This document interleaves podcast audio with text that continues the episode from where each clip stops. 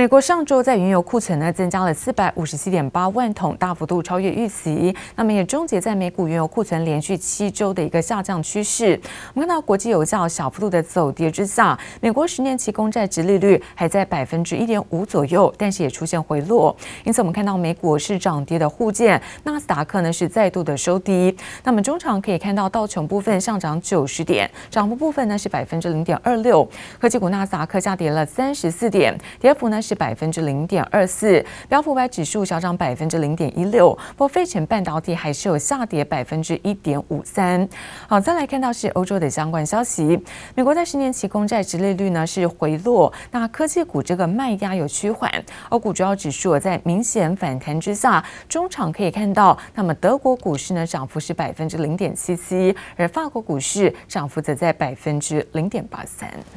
Hi, Grandma. I miss you. I miss you too. Hey, you got the toy I sent. Yeah, I love it. Astro, follow me. 外观像一台扫地机器人，外加一个荧幕。它有视讯镜头，能接受语音指令，还能监测环境，充当保全，帮忙看家。美国电商龙头亚马逊首度推出家用机器人，看准智慧家庭商机。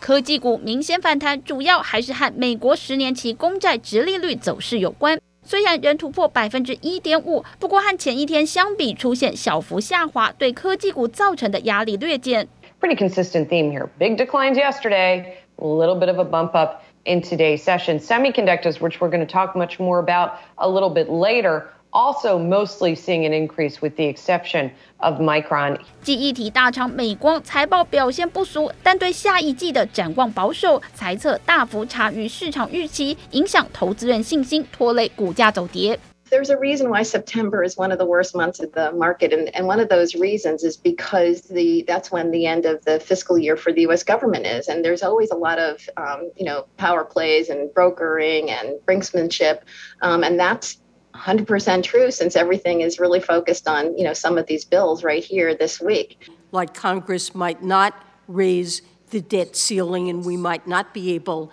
to pay our bills, that you would expect to see an interest rate spike. And if the debt ceiling were not raised, I think there would be a financial crisis and a calamity 美国财政部长耶伦在听证会上激动警告，美国政府举债上限九月三十号就要到期，要是不提高，十月十八号之后，财政部将无钱可用。两党互不相让，法案持续在国会卡关。不过市场似乎仍有信心，国会有望在最后一刻通过预算案和调高债务上限，化解美国政府的财政危机。记者王雄、杨启华综合报道。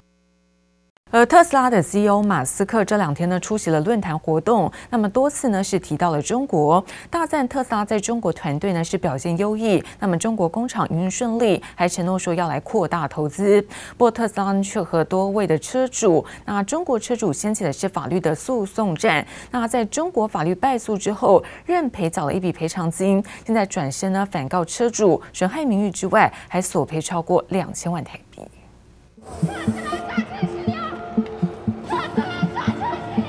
还记得在今年上海车展上，这位情绪激动跳上车顶抗议的女车主吗？当时特斯拉发表道歉声明，平息公关危机。不过特斯拉最新出手反击，向他求偿名誉损失五百万人民币。指责我说他是所谓的流氓企业，大概是五百零五万，欺诈已经定案了，他们现在还要要求再审，我觉得就很匪夷所思。我也会跟他继续打下去。和特斯拉杠上的中国车主还有他，同样被指控侵害特斯拉的名誉，遭特斯拉索赔五百零五万人民币。他才刚刚在一场诉讼中告赢特斯拉。据韩朝所述，二零一九年五月，他在特斯拉官网买了一辆官方认证的二手车，不到三个月就遇到刹车、电门完全瘫痪的情况。法院二审宣判驳回特斯拉上诉，认定其存在欺诈，应退一赔三，共计退赔一百五十一点八八万元。法院判定特斯拉诈欺成立，应该退一赔三。特斯拉只好乖乖缴了约一百五十二万人民币赔款，但马上还以颜色。就在二审判决出炉当天，反告这位车主损害特斯拉名誉，向他索赔五百零五万人民币，继续掀起法律诉讼战。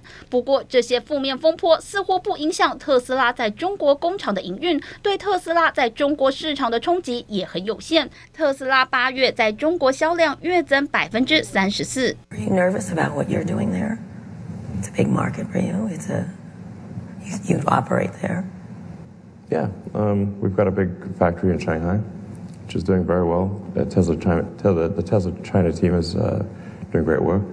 特斯拉 CEO 马斯克依旧对中国市场很有信心。中国一年的电动车销量占全球的四成，而且市场尚未饱和，还有成长空间。特斯拉第一间海外工厂就选在中国，最新还承诺要扩大在中国的投资，继续押宝这个重要市场。记者王新文、林巧清综合报道。而国际股市呢，震荡加剧，在周三台股大跌了三百二十五点，收在是一万六千八百五十五点，外资卖超了三百五十四亿元。国泰金在昨天发布了经济气候及金融情势的调查报告，也是仅在中美两大经济体 GDP 预测都下修，那么全球 PMI 呢也开始下滑，可能冲击在台湾的第四季的出口。同时，国泰金也发现，民众对于在股市的风险偏好明显不如上半年乐观。第三季各国通膨率不断飙升，中国监管措施一波接一波，联准会更可能提前收紧资金，都让国际股市震荡加剧。美股重挫下，周三台股大跌三百二十五点，收在一万六千八百五十五点，外资卖超三百五十四亿元。国泰台大团队观察民众对股市乐观跟风险偏好指数，明显不如上半年乐观。最近股市的重挫是投资人。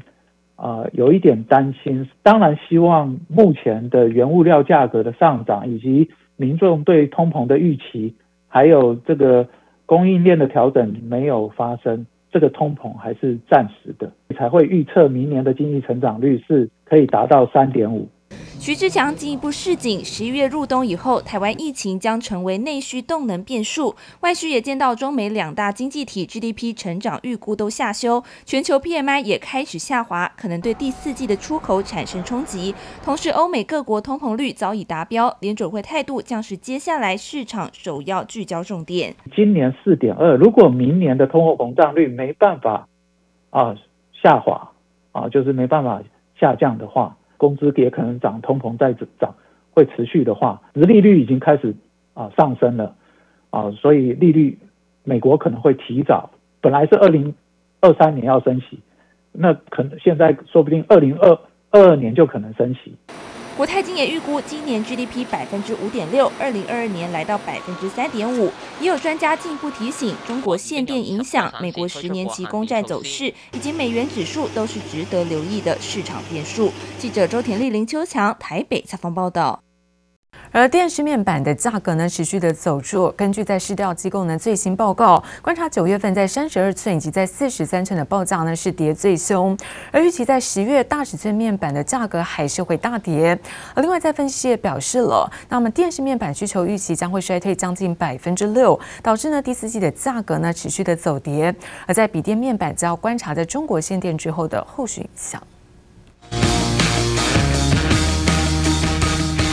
居家办公的视讯会议到休闲娱乐的电玩游戏，8K 高画质有着近乎 3D 的体验，都让 OLED 大尺寸电视大幅提升观影乐趣。不过，随着电视面板面临到价格考验，群创董事长洪继阳在九月中曾强调，需求仍然很旺。随着这个呃景气呀，或者说是面板的需求很好，那包括有一些厂商，可能像是玻璃的供应商，之前也都呃因为维修上面可能都出了一些问题，所以我们也会适度的把一些。机台的状况做一些调整。面板价格持续跳水，市场机构 Westview 最新报告观察，整个九月份三十二寸及四十三寸报价跌最凶，分别下跌十八美元及二十美元。预期十月大尺寸面板价格仍会大跌。从三十二寸来看，大约下跌十五到十七美元；四十三寸跌二十至二十五美元；五十寸、五十五寸、六十五寸三个大尺寸也都有二十五美元的跌价。另外，分析师也表示，电视面板需求预期将会衰退近百分之六，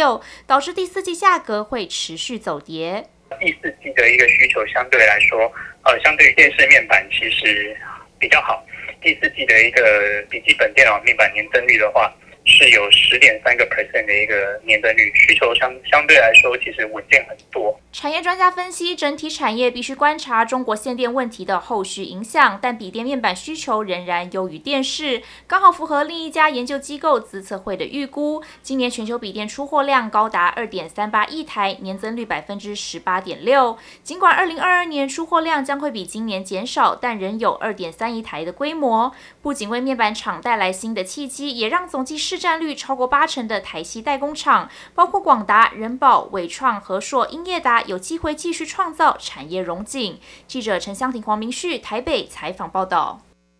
而台商的回流在需求面出现上升，看到在高龄商办呢是买气畅旺。根据最新在实价揭露，在七八月北市一口气那么揭露了五笔这个总价超过亿元的高龄商办厂办的交易案，其中又以在敦南商圈这个敦南摩天大楼的身价，即便说屋龄呢已经达到了三十二年，每一坪在实价还是维持了一百万元以上，那么五笔的交易合计总价将近八点三亿元。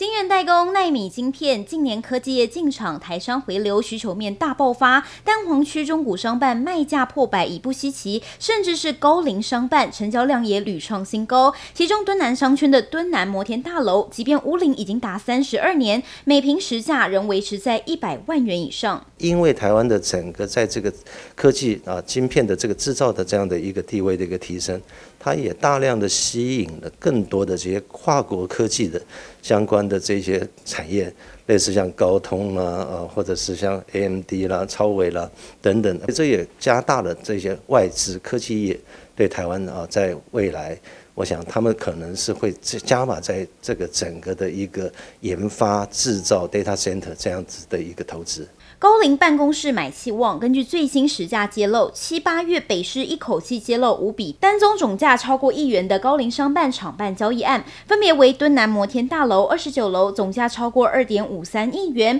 南港远东 A、B、C 园区其中一户四楼，中正区的商办大楼三楼，另外两笔则为东区的商办三楼以及南港软体园区二期其中一栋十楼，五笔交易合计总价近八点三亿元。专家分析，虽然房地合一二点零上路后，持有期间拉长，但是不少投资人在通膨压力下，将资金转往不动产，并以长期持有收租为主要目的。以信义商圈，那东化南北路商圈是现在大家整个呃企业最喜欢进驻的几个区域来看。整个信义商圈现在租金已经平均从等级最好的到等级一般的，那整体的平均租金大概是已经突破了三千块左右。整体的这个房市，它整体的交易，那逐步的已经慢慢的摆脱五到七月份那么比较低迷的一个态势。那特别是在商用不动产，那其实不想不管是在土地或者是在商用不动产的投资买卖市场，那似乎都有渐趋回温的一个态势。我想这一块其实对于办公室的租赁市场。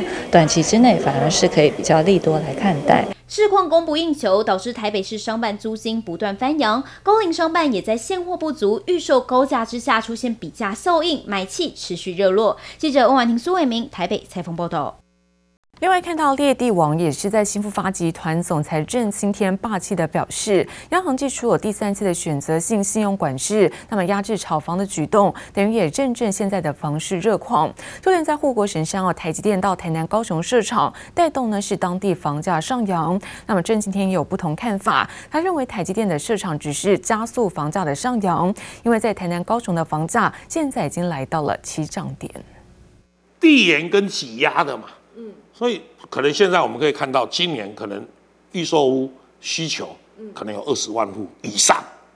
即便疫情干扰，向来对房市观察敏锐又猎地霸气的新复发总裁郑青天认为，在物价、原物料、薪资缺工影响之下，反而逼出房市买气。疫情拖了一年多了，那这边一年多没有成交的量，挤到未来这一年。那因为这个物价又往上走，下一个年度原来预计要买的，后面那几年的原来不打算买，现在也跑到这一段来买嘛。嗯，但房市买气热带动房价涨，引来社会舆论的批评，让央行不得不祭出第三次的选择性信用管制，压制炒房的歪风。但郑清天认为，抑制房市的政策等于是政府认证了房市热况。央行的动作我们要很正面。当他在讲这样，我们另外去思考。如果今天台湾经济都很差，那当然我的政策就是地价税减半哦，然后这个这个增值税减半，然后这个购地全额贷款。就连面对护国神山台积电走到哪，房价就涨到哪，郑清天也有不同的见解。台积电只是来点最后的一那一把火啦，因为其实原来油就满满的嘛，其实它原来基期就很 low 很 low 很低了啦。但是高雄原来二十五万，造价涨十万，三十五万了，要求的二十五万起到三十五万呢。涨幅几趴？快四十趴。郑清天认为，台南、高雄产业发展本就走到起涨点，再加上房价处于低点，台积电只是恰巧引燃房价的爆点。但是面对房价居高不下，郑清天还是忍不住吐吐苦水。哎，赚的政府拿一半呢，我们这个行业政府大概拿了五十五趴，房地税课了二十趴，利润课了二十趴，然后股东应分配再课二十八趴，然后呢？盖房子中间再缴地价税，好，然后缴完地价税以后，房屋盖好了没卖掉，再缴房屋税，再缴增值税。我们大概有六十左右的利润都是政府的税客走了，舆论又把球球都丢给我们，啊，我们被夹在中间，我们是加工的人啊。眼见双北房价居高不下，首购族脱北买房，郑清天也开始锁定首购，还把推案板块移向了桃园，同时也调整经营比重，转向盖商办、饭店来寻求稳定的收租。记者西超陈慧台北采访报道。